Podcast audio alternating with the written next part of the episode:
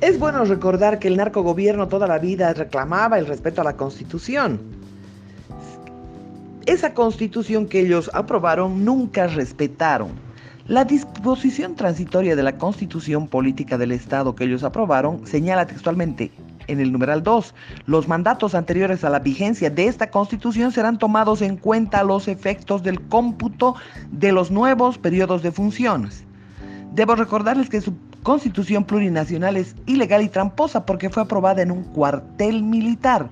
Su referendo confirmatorio se realizó mediante fraude con Smartmatic y la iniciativa de sustitución de la constitución fue aprobada en cabildos, cocaleros y acarreos de gente ignorante y pagada. Así que no nos vengan con historias. El gobierno de Evo Morales fue ilegal, le dio un golpe al país, le dio un golpe a través de la constitución, no cumplió la constitución que él mismo aprobó en un cuartel militar, haciendo fraude.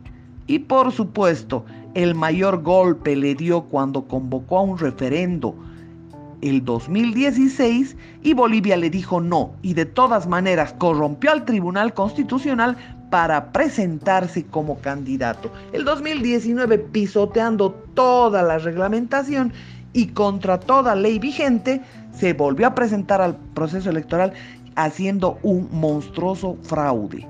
Estos son los golpes que ha dado Evo Morales a Bolivia, aparte de haber liquidado cualquier iniciativa privada es sirviente de Soros y por supuesto a cambio tiene protección del narcotráfico.